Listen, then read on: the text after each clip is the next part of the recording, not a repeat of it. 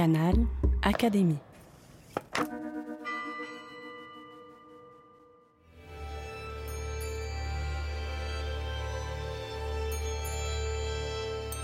L'entretien de la semaine. Rencontre avec un académicien.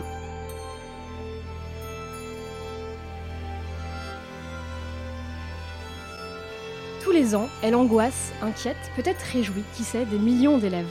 La rentrée scolaire a débuté ce lundi avec son lot annuel d'articles, d'éditos et de chroniques pointant les défis que l'école doit relever aujourd'hui. Ils sont considérables, certes, mais pas nouveaux. Les débats et les controverses concernant l'école étaient déjà nombreux, même au temps de la Troisième République, l'âge d'or, dit-on, de l'école républicaine. Aux côtés de figures comme Jules Ferry, Victor Hugo ou Jean Jaurès, Charles Péguy fut un grand penseur de l'institution sous la Troisième République. Institution à qui il doit beaucoup, mais s'il fut reconnaissant envers l'école toute sa vie, il n'en a pas moins porté un regard lucide et critique. Quel débat agitait l'école au temps de Charles Péguy et quelle image en avons-nous gardé aujourd'hui? Pour en parler, nous avons le plaisir d'être en compagnie de Xavier Darcos. Monsieur, bonjour. Bonjour. Vous êtes membre de l'Académie française, de l'Académie des sciences morales et politiques, également chancelier de l'Institut de France. Vous avez consacré une grande partie de votre carrière à l'enseignement, d'abord comme professeur au lycée, à l'université, avant de devenir ministre de l'Éducation nationale. Merci de participer à l'entretien de la semaine que nous consacrons donc à Charles Péguy et l'école.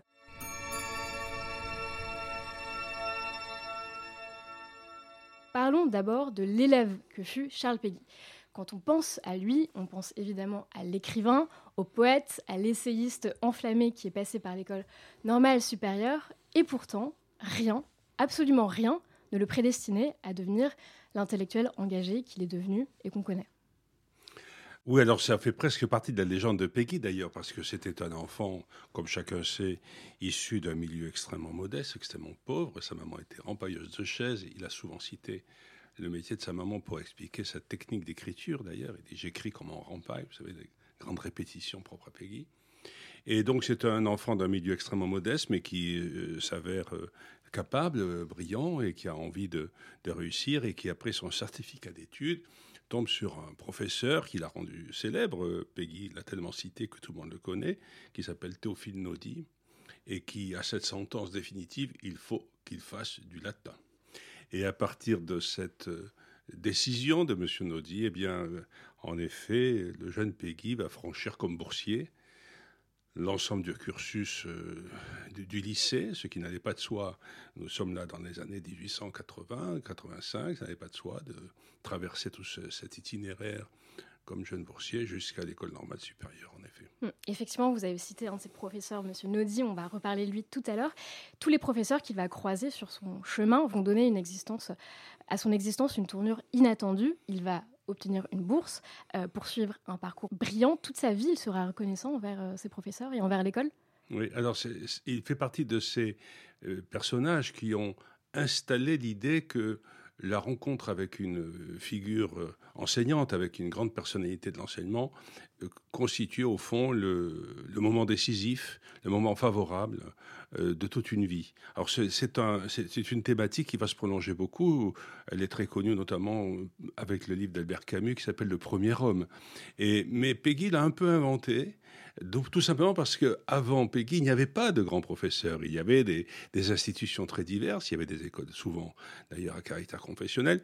Et l'image du professeur installé, euh, Peggy a contribué à la créer. Alors d'où l'idéalisation qu'il aura aussi de cette période, de son enfance scolaire, l'idéalisation qu'il fera de, de, ses enseignants, dans un contexte qui, lorsqu'il sera adulte, lorsqu'il va avoir 25 ans, lorsqu'il sera euh, le normalien conseil qu'il commencera à écrire des cahiers de la quinzaine, dans ce contexte, il aura changé, puisque c'est la période où vont se créer de grandes tensions autour de l'école laïque, la future école laïque. C'est bientôt l'époque des lois Ferry. Et donc, dans un climat qui est assez différent de ce qu'il a connu dans sa petite enfance, dans, sa, dans son enfance, et qui visiblement qu'il idéalise. Alors justement, on va parler de ces tensions. L'école, l'enseignement sous la Troisième République, c'est un thème sur lequel il a aimé réfléchir, débattre. Il a beaucoup écrit sur l'école. C'est lui qui invente une expression qui est depuis euh, rentrée dans notre langage courant, les hussards noirs de la République. Il s'inspire de qui? Exactement pour forger cette expression Alors, en fait, les hussards noirs, ils, se réfèrent tout simplement à, l'image qu'ils se faisaient de ces jeunes instituteurs, de ces jeunes professeurs.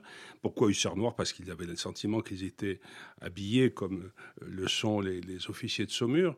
Et donc, ils les présentent comme des, des sortes de, soldats du savoir, des militants militaires de la civilisation. Et euh, il y a eu beaucoup de contresens faits sur cette très célèbre citation que je ne veux pas répéter ici, pour deux raisons. La première, c'est que ce que dit euh, Peggy ici, c'est à l'imparfait. Hein. Nos jeunes maîtres étaient, quand vous vous souvenez, euh, beaux comme des hussards noirs. Et il parle de quelque chose qui n'est plus et dont il regrette qu'il ait disparu, premièrement. Et donc, quand on dit euh, les hussards noirs, les nouveaux hussards noirs, non, pour Peggy, c'est quelque chose qui est passé. Et la deuxième raison pour laquelle il faut se méfier de l'utilisation qu'on fait de ce, passage, c'est que c'est écrit dans un texte très étrange qui s'appelle L'argent. Titre emprunté d'ailleurs à Zola, hein, euh, qui est peut-être à Jules Vallès aussi, qui avait aussi écrit un livre qui s'appelle L'argent, dans lequel euh, Peggy s'insurge très violemment contre ce qu'on dira à la gauche, Jaurès notamment. C'est un livre anti-jaurétien. Euh, c'est un livre qui est contre le pacifisme, qui est contre euh, la pensée socialiste, qui est contre euh, la défense d'une laïcité nouvelle. Au fond, ce que Peggy craint, c'est qu'on remplace un clergé par un autre, si vous voulez. Hein. Et donc, en défendant l'école républicaine telle qu'il avait connue avec le hussard en fait, il critique ce qui est en train de se passer, c'est-à-dire une, installation d'une école anti-religieuse, ce que à la rigueur Peggy pouvait comprendre, mais avec de, euh, une nouvelle idéologie trop, trop forte à, ses yeux, dont il craint les ravages, notamment à cause du laïcisme qui va se développer au moment de la loi de 1905. Mm. il n'est pas du tout du côté du petit père Combe euh, qui veut imposer une laïcité très active, très forcenée, très sévère, une séparation absolue de l'Église et de l'école. Ce texte, euh, donc, dans lequel il parle des hussards noirs, il a été publié en 1913. C'est une rêverie rétrospective, c'est ce que vous dites euh, dans, vos, écrits. Et donc, il se souvient des heures heureuses de la République naissante, avant qu'elle ne tombe, comme vous l'avez dit, dans le prosélytisme anti-religieux. Glissons-nous justement dans les souvenirs d'écoliers de Charles Péguy. Donc, il fait partie de ces premières générations qui ont été scolarisées sous les lois Ferry promulguées donc dans les années 1880. Quel était le, but, l'idéal premier de ces lois? Alors, les lois de, de, Jules Ferry, celles qui arrivent aux environs 1880, elles sont l'aboutissement d'un très long processus. Elles ont commencé euh, avec l'idéal révolutionnaire euh, dans les années qui ont suivi la Révolution, notamment avec les réflexions de Condorcet sur euh, l'esprit du progrès humain, où Condorcet et les révolutionnaires en général, les, les conventionnels plutôt, puisque ça se fait après la Révolution, commencent à proposer un système d'école nationale. Elle s'est prolongée ensuite à, travers un, certain nombre d'intervenants beaucoup plus tôt, notamment la loi de 1831 de Guizot, qui euh, impose aux communes de créer une école communale. Il y a une première idée que chaque commune doit pouvoir abriter une école primaire. Ensuite, avec la création des écoles normales qui se font avant encore, qui sont des sortes de, de traductions laïques de ce qu'étaient les séminaires, les grands séminaires, on va former des, élites. Et puis après, on aboutit en effet à partir après la après Sedan, après 1870, on aboutit à une précipitation de l'ensemble de ces idées générales jusqu'à la loi de 1881 de Jules Ferry qui crée l'enseignement primaire obligatoire, laïque et gratuit. Donc effectivement, ces lois Ferry ne sont pas une vraie révolution, contrairement à ce qu'on pourrait penser.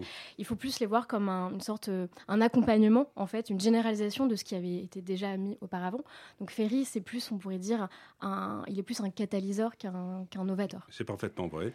Euh, Jules Ferry, qui n'était pas du tout aimé de ses contemporains pourtant, a senti qu'il y avait une mission dont, dont il considérait qu'il devait être porteur, d'aboutir à ce qui était attendu depuis très longtemps, qui rendait donc euh, l'école obligatoire gratuite et laïque. On trouvera chez Victor Hugo, bien avant, avant le Second Empire, le, fameux discours sur la liberté de l'enseignement que Victor Hugo a prononcé en 1850. On trouvera déjà les mêmes idées.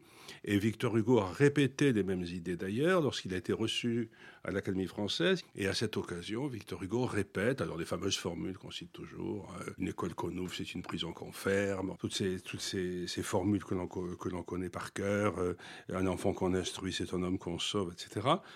Donc c'est, quand même plus de 30 ans avant. Au fond, il y avait une poussée intellectuelle euh, morale et logique aussi, parce que la France avait besoin de se reconstituer comme une puissance euh, capable de mobiliser euh, les, ressources de l'intelligence. Il y avait une, poussée très forte que, de toute façon, un autre, si ce n'était pas Ferry, aurait concrétisé. Je crois que Ferry a eu le génie et la détermination de le faire, mais de toute façon, ça se serait fait. Mmh. Pour continuer sur euh, Victor Hugo, effectivement, il a eu un discours assez précurseur dès 1841. Euh, on sait s'il a eu une influence particulière sur, sur Ferry, précisément? Mais Tout le monde a été influencé par, par Victor Hugo. Après la chute de l'Empire en particulier, où Victor Hugo est revenu en France et devenu une espèce de, de prophète incarné. Hein, les obsèques de Victor Hugo, je vous rappelle, 3 600 000 personnes. Événement absolument monumental. C'est le, le prophète de la République, Victor Hugo. Et donc tout le monde se réclamait évidemment de cette référence, non seulement pour l'école, mais pour bien d'autres sujets, aussi pour la reconstruction des monuments abîmés, pour la reconstruction, pour la lutte contre la peine de mort, pour le vote des femmes. Toutes ces questions qui ont commencé à circuler euh, étaient déjà plus ou moins formulées par Victor Hugo. Elles mettront beaucoup plus de temps à s'accomplir, comme vous le savez. Si l'on s'arrête à nouveau sur euh, Jules Ferry, donc euh, on l'a dit, il a accompagné une tendance qui était déjà, euh, déjà en marche. En revanche, la vraie rupture qu'il a apportée, on pourrait dire, c'est la laïcité. Les gens ont tendance à penser à la loi de 1905, la loi de séparation de l'Église et de l'État. En réalité, elle a déjà été instaurée à l'école, à l'école primaire en 1882. Et je dirais même c'est parce qu'il se méfiait du laïcisme et parce que il savait qu'il y avait autour de lui euh, des hommes politiques qui souhaitaient cette euh, rupture absolue de l'Église et de l'État qui va s'accomplir en 1905, que Ferry pensait qu'on pouvait échapper à cette, ce divorce trop violent en intrusant d'emblée ce qui était l'objet de la querelle principale, c'est-à-dire l'idée que l'école est laïque. Au fond, euh, c'est parce qu'il, sans doute était-il assez anticlérical, c'était un franc-maçon, c'était pas du tout quelqu'un qui était tourné vers les questions de religion. Mais euh, comme il se méfiait du combisme, ce qu'on appellera plutôt de, le combisme, de, la, loi de séparation des États qu'a voulu Combe, il, il pensait qu'il il se garantissait de ce risque en imposant très tôt la laïcité à l'école. Et cette laïcité, euh, donc imposée à partir de 1882 dans les écoles primaires, est-ce qu'elle a été compliquée à imposer à l'époque, notamment dans les petites communes Ça a été un immense débat, bien entendu. Euh, il ne faut pas croire du tout que ça allait de soi. Euh, et d'ailleurs, Ferry en avait beaucoup conscience. Ça contribuait d'ailleurs aussi à son, son image très contrastée. Hein. C'était un homme politique très discuté. Euh, il en avait parfaitement conscience et voilà pourquoi il a donné une place très importante à l'enseignement moral. Tout le monde connaît la fameuse lettre aux, instituteurs de Jules Ferry, qui est une merveille d'ailleurs sur le plan de, la pensée pédagogique, où il insiste beaucoup sur le fait que ce n'est pas parce qu'on est laïque qu'on on perd toutes les valeurs qui se trouvaient dans, dans l'évangile, par exemple. D'ailleurs, c'est à peine s'il ne le dit pas comme ça, d'ailleurs. Mais il insiste beaucoup sur les valeurs de bonté, d'écoute, de défense des faibles idée qu'il a pris là aussi chez Victor Hugo. Car Victor Hugo insistait beaucoup dans ses euh, documents sur l'école, dans ses, les communications de Victor Hugo sur l'école, insistait toujours sur le fait que l'école devait être le lieu qui protégeait le faible. Vous connaissez sans doute aussi son recueil qui s'appelle L'art d'être grand-père, dont on fait une lecture niaiseuse, euh, simplement du grand-père qui s'extasie devant sa petite fille, mais il faut le lire en entier.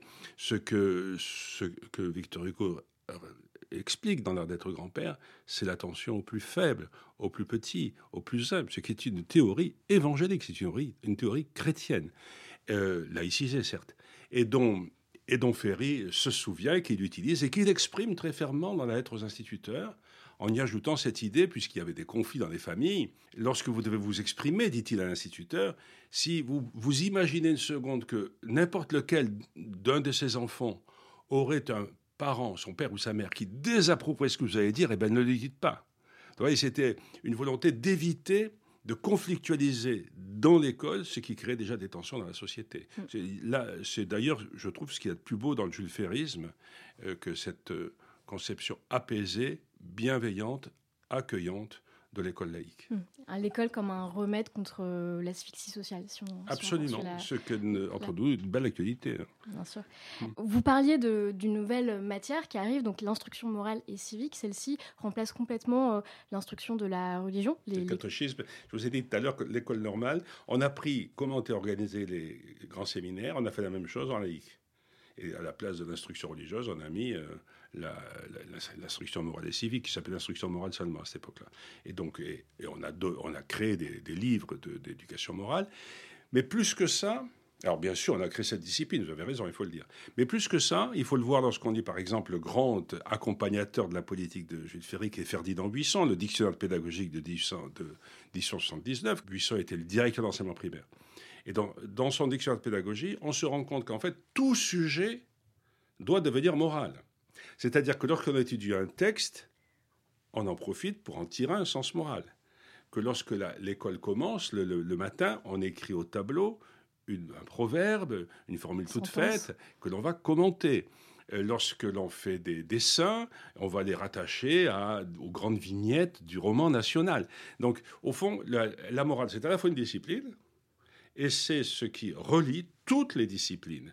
Euh, et c'est resté assez longtemps, notamment dans l'enseignement littéraire.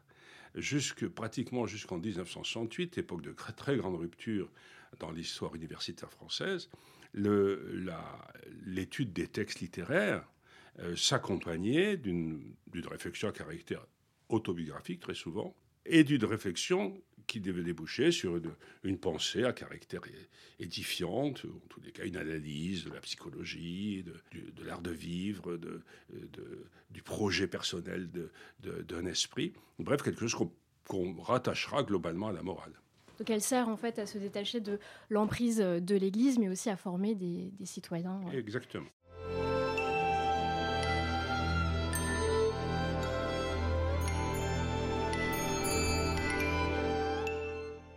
Quelques mots sur les artisans de cette révolution scolaire, les hussards noirs dont, on parlait tout à l'heure, les instituteurs. Charles Péguy a cessé de rendre hommage à ses, à ses maîtres, cette gratitude ne l'a jamais quitté. Et donc parmi eux, euh, Théodore Naudy, ce maître, a, changé euh, sa vie, notamment par euh, les humanités classiques en fait. C'est véritablement ce qui a changé la vie ah de, Charles Péguy. Ben, en fait, quand on disait il faut qu'il fasse du latin, ça veut dire il faut qu'il fasse des études supérieures. Les humanités classiques, qu'on appelait d'ailleurs de cette manière, qu'on appellera ensuite les belles lettres, les humanités classiques, c'était en effet la voie royale. Il y avait deux raisons. La première, c'est que, pour les raisons que nous venons de dire, puisque tout enseignement devait contenir du sens, il était évident qu'on allait trouver ce sens dans l'histoire et dans la littérature. Et donc cette histoire et cette littérature allaient prendre ces exemples où Mais dans ses origines, donc dans le monde gréco-romain.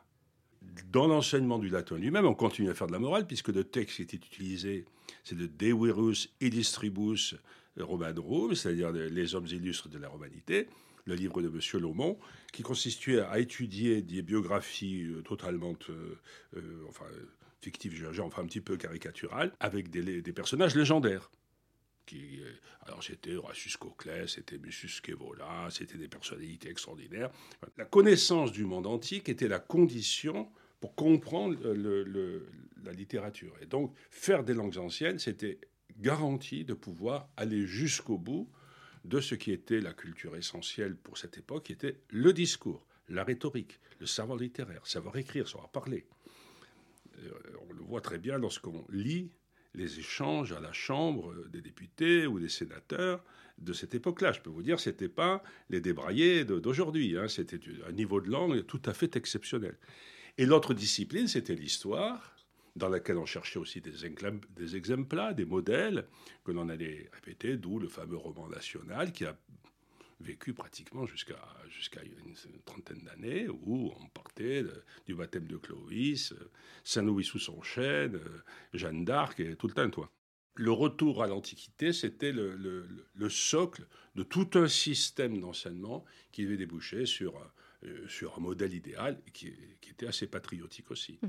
Et même les autres disciplines, je pense notamment à ce qui était de la géographie, devaient concourir à dire que tout ce qui était visible dans la géographie française en faisait la nation parfaite. Vous connaissez le fameux livre qui s'appelait Le Tour du monde de deux enfants, hein, où tout est à regard d'enfant, c'est-à-dire ils marchent, ils voient autour d'eux, et ils décrivent euh, une utopie, en fait, une société idéale des artisans, des paysans, des, belles églises, des lieux magnifiques, des lieux chargés d'histoire. Et donc tout servait à cette... Tout était creusé d'une culture fondée sur le modèle antique et en même temps euh, qui construisait un patriotisme. Et cette culture antique a été tellement importante aux yeux de Peggy qu'il a lui-même enseigné le grec et le latin à ses enfants. Tous les Normandiens faisaient du latin et du grec. Et c'est aujourd'hui qu'il y a des Normandiens qui font des lettres modernes ou je sais pas quoi, ou qui sont physiciens ou chimistes. J'ai plus grand respect pour tout cela. Mais ce n'était pas le cas euh, dans les années 1860-1880. Aujourd'hui, le latin et le grec, vous dites que ce, ne sont pas des langues mortes, mais des langues tuées. Bien oui, parce qu'on a essayé de les tuer. Il y a, il y a aucune raison de le faire. Moi, je suis très triste de voir combien le latin et le grec ont reculé en France, pas parce que je, suis euh, fanatique des langues anciennes, je suis tout à fait ouvert évidemment à d'autres disciplines, mais on, peut, on pouvait, je ne sais plus très bien où on en est du baccalauréat, ça a tellement été secoué ces derniers temps que je n'y comprends plus rien. Enfin, on pouvait avoir, euh, choisir au baccalauréat des disciplines, mais on ne pouvait plus présenter le latin et le grec, ça n'a pas de sens. Donc je regrette qu'on ait choisi de tuer les langues mortes et euh, de manière un peu systématique, au point qu'un élève aujourd'hui, même s'il le voulait, ne pourrait pas faire latin et grec. Il peut faire latin ou grec, ça n'a pas de sens. Il a envie d'en faire les deux, qu'est-ce que, euh, s'il en est capable. On va revenir aux instituteurs.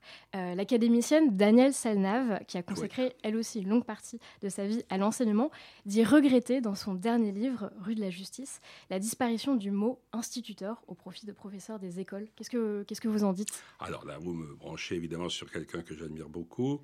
Euh, moi, je me souviens de ma lecture de, du premier livre qu'a fait connaître Daniel Salnave dans les années 80, qui s'appelait Le don des morts, qui était un livre sur le fait que la littérature ou la culture, ça repose toujours sur un don de ceux qui, étaient avant nous et qui, qui s'insurgeaient contre l'idée que l'on ne pouvait pas faire un enseignement, une culture, un savoir en tournant le dos ou euh, complètement au passé, surtout en s'en débarrassant absolument, en pensant que toute l'actualité suffirait à se cultiver.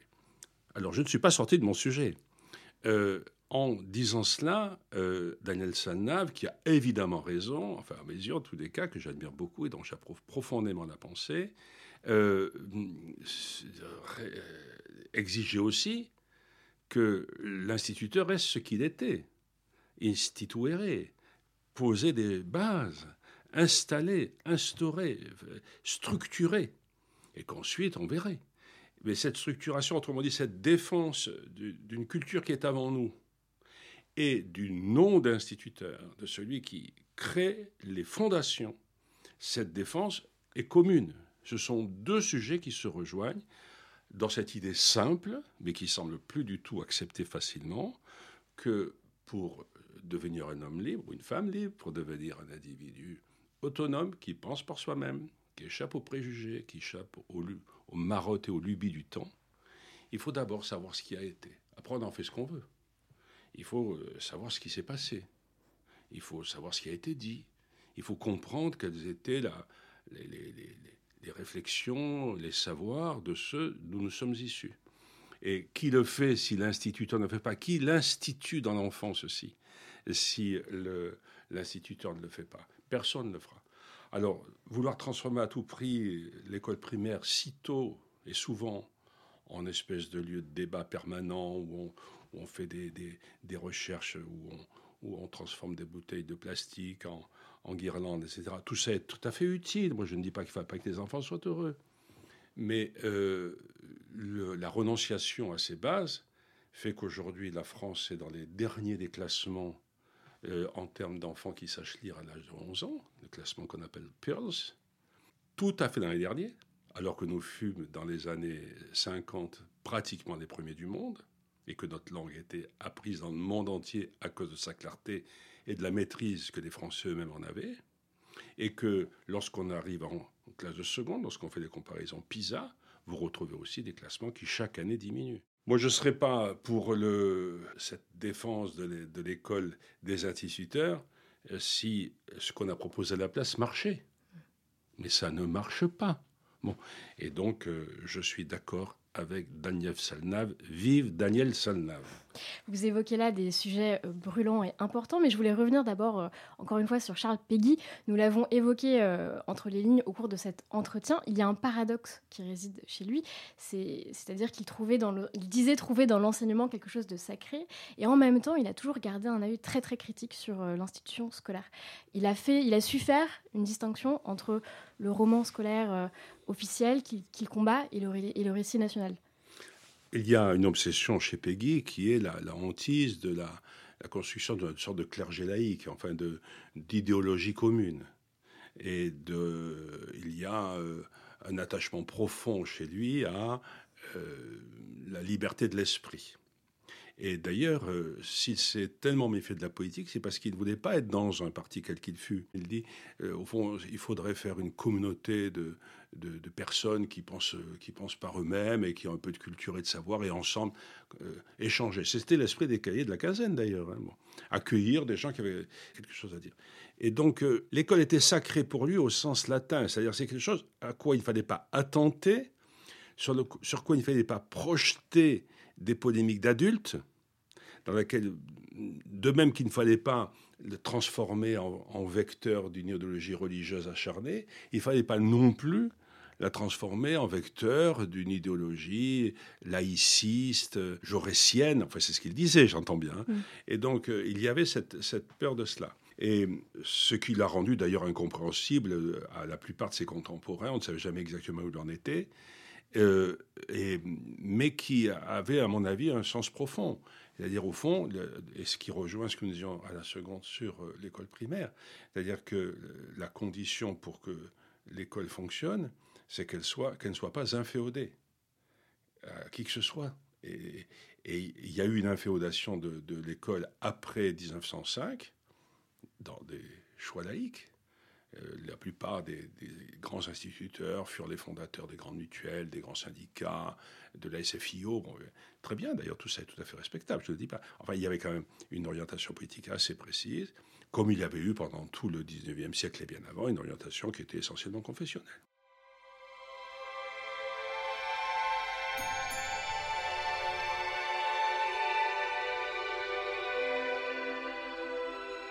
Quelques mots, euh, quelques questions sur la postérité de Charles Péguy. Donc, on l'a vu, il est une figure indissociable de la Troisième République. Mais en prenant un peu de recul, euh, un peu de hauteur sur son parcours, son destin euh, appelle une autre période de l'histoire. Sa vie à l'écho d'une tragédie grecque, puisqu'il meurt très jeune, à 41 ans, ayant héros sur le champ de bataille en 1914. Lui qui était fasciné par l'idéal grec, la coïncidence est troublante. Mais après sa mort, sa mémoire a connu, disons, une, traversée du désert. En tout cas, elle a été complètement oubliée par l'éducation nationale. Pourquoi? Parce que la pensée de Peggy, c'est pas une pensée à système. Or, à partir de 1920, toute l'histoire de l'école de la République, c'est l'installation d'un système scolaire. C'est une pensée à système. Et ça doit l'être d'ailleurs, ça ne peut pas être autrement organiser des, écoles, des sections, euh, répondre à une demande démographique de plus en plus importante, créer des collèges. C'est toute la, pensée de l'école est une pensée du système éducatif, comme on dit. C'est tout à fait typique. On ne dit pas l'instruction publique, on dit le système éducatif. Alors Peggy là-dedans, on ne sait pas où le mettre. Hein. il rentre pas dans cette dans ces visions-là. Et d'autre part, Peggy euh, n'a pas fait de disciples. Euh, c'était un, un solitaire, c'est quelqu'un qui était toujours en train de pester contre quelqu'un, qui était un, homme euh, jamais satisfait de, la, de, ce qu'il voyait autour de lui, très, très impétueux, très, et donc il était difficilement récupérable par qui que ce soit. Enfin, s'ajoutait que l'image de Peggy était euh, aussi extrêmement obnubilée par le poète, par le poète religieux, par le poète de, l'idéologie patriotique, et que, alors, il n'empêche qu'on pouvait beaucoup aimer Peggy, bien entendu, ce qui est mon cas d'ailleurs. C'est un très très grand poète, c'est un poète que j'estime énormément. Mais euh, qui ne rentrent pas dans toutes les cases. J'ajoute que même pour étudier Peggy en classe, c'est très difficile, parce que les poèmes de Peggy, ils font, ils font, ils font 10 pages. Donc c'est plus facile d'étudier un sonnet que Peggy. Donc il a, il n'était pas manipulable facilement. Mais ça lui aurait beaucoup plu qu'on dise ça. Il ne voulait pas être manipulé non plus. Depuis quelques années, sa figure semble réhabilitée. En 2014, vous avez prononcé un discours sous la coupole dans lequel vous vous interrogiez euh, sur la place de Peggy dans l'une des académies de l'Institut. Charles Peggy, académicien, c'était totalement inenvisageable bah, bah, Je ça n'a pas été envisagé, je ne sais pas s'il lui souhaitait. Non, mais c'est parce qu'il il y avait eu un débat sur sa pantonisation. C'est pour ça que j'étais intervenu à ce sujet. Et j'avais rappelé tout le mal qu'il en disait. Euh, et donc c'était pour moi un prétexte de, montrer qu'il aurait pu, sinon être panthéonisé, du moins être euh, rétrospectivement euh, sacré académicien au moins des sciences morales et politiques. Je montrais que pour bien des aspects de son œuvre, ce qui préoccupe les sciences morales et politiques, c'est-à-dire les questions de sociologie, d'études de, de mœurs, de philosophie et d'histoire, et depuis plus récemment de droit et d'économie, toutes ces questions se trouvent dans Peggy.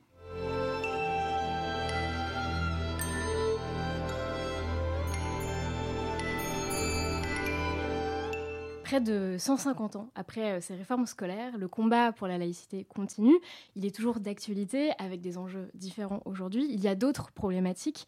Parmi toutes les politiques éducatives de ces dernières années, est-ce qu'il y a à vos yeux une réforme particulière à, à retenir? Moi, je crois que tous les gens qui ont été aux affaires depuis une cinquantaine d'années, je ne dis pas parce que j'en fais partie, ont cherché euh, de bonne foi à améliorer le système éducatif. Personne ne vient aux affaires, donc devient ministre en disant qu'est-ce que je vais faire pour pouvoir nuire au système scolaire? dans tout le monde est de bonne volonté. Mais ce que on perçoit rapidement lorsqu'on s'occupe de ces questions, c'est qu'hélas, les difficultés à l'école ne sont pas les difficultés de l'école, ce sont celles de la société tout entière et en, quelque sorte vient de se déverser dans l'espace scolaire des sujets de société qui rendent l'école fragile et en difficulté, des sujets de société qui lui sont extérieurs. Problèmes de communauté, problèmes de violence, problèmes de drogue, problèmes de nouvelles technologies du savoir, problèmes de la crise de l'autorité, de la finalité des études, de la déconnexion entre les études et l'emploi. Tous ces sujets sont des sujets qui sont autour de l'école, qui est complètement assaillie. Et donc j'ai une formule que je répète souvent. Je dis au fond, on nous demande de vider la cuvette alors que personne ne sait fermer le robinet. Et donc il y a à la fois euh, une inefficacité des politiques sectorielles et surtout un épuisement du coup des acteurs. Euh, ce qui me frappe beaucoup chez mes collègues euh, professeurs, enseignants, pour qui j'ai beaucoup de respect, j'aime beaucoup ce métier, je l'ai fait pendant 30 ans, il n'y a pas de raison que j'en dise du mal, c'est l'épuisement, c'est la fatigue précisément parce qu'ils voient bien qu'ils sont tout le temps en train de ramer à contre-courant, essayer de, sauver quelque chose dans un ensemble qui est en perdition. Et ils voient bien que dès que l'enfant est sorti de l'école, une partie de ce qu'ils ont fait ne marche plus. Et donc, euh, ce qu'on a vu ces derniers temps euh, le montre d'une manière absolument effrénée. C'est-à-dire qu'en fait, euh, l'école n'est plus capable même de garantir contre des comportements absurdes, violents, euh, voire criminels, euh, y compris contre elle-même. Je pense avec beaucoup de sympathie aux, éducateurs, aux professeurs, aux enseignants, parce que on leur demande de régler tous les problèmes d'une société qui est incapable d'en régler aucun. si vous deviez choisir un défi que devrait surmonter l'école dans les années à venir, lequel serait-ce? Moi, je pense que le défi, c'est celui de la langue. Hein. Je pense que là, nous avons beaucoup abandonné à l'école primaire pour des raisons diverses qu'on ne peut pas développer ici, la maîtrise du discours. Or, euh, ces enfants qui arrivent en première, en sixième, en ne sachant pas lire, pas écrire, enfin, qui bafouillent, qui, qui, écrivent avec des fautes partout, et qui n'ont pas une maîtrise euh, raisonnée de la langue, n'ont aucune chance ensuite d'acquérir des autres disciplines. Toutes les, langues, toutes les disciplines s'enseignent en français. Même pour faire des mathématiques, il faut comprendre l'énoncé. Et donc, euh, cette rupture est très frappante. Et je voyais dans, euh, dans les résultats du baccalauréat qui sont passés il y a quelques jours, par exemple, un tiers des élèves seulement savent ce que signifie l'adjectif ludique à 18 ans. Là, je trouve qu'il faut s'inquiéter énormément parce que quand vous ne parlez pas, vous pensez mal. Et surtout, quand vous ne parlez pas, vous dialoguez très mal.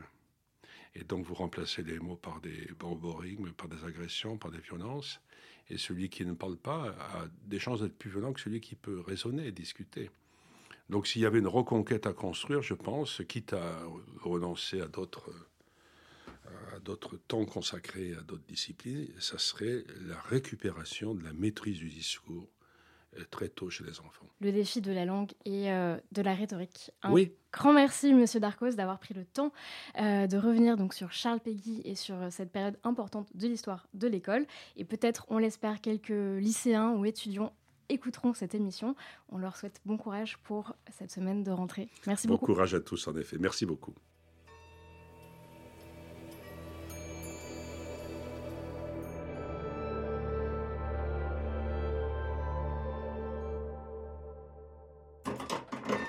Canal Académie.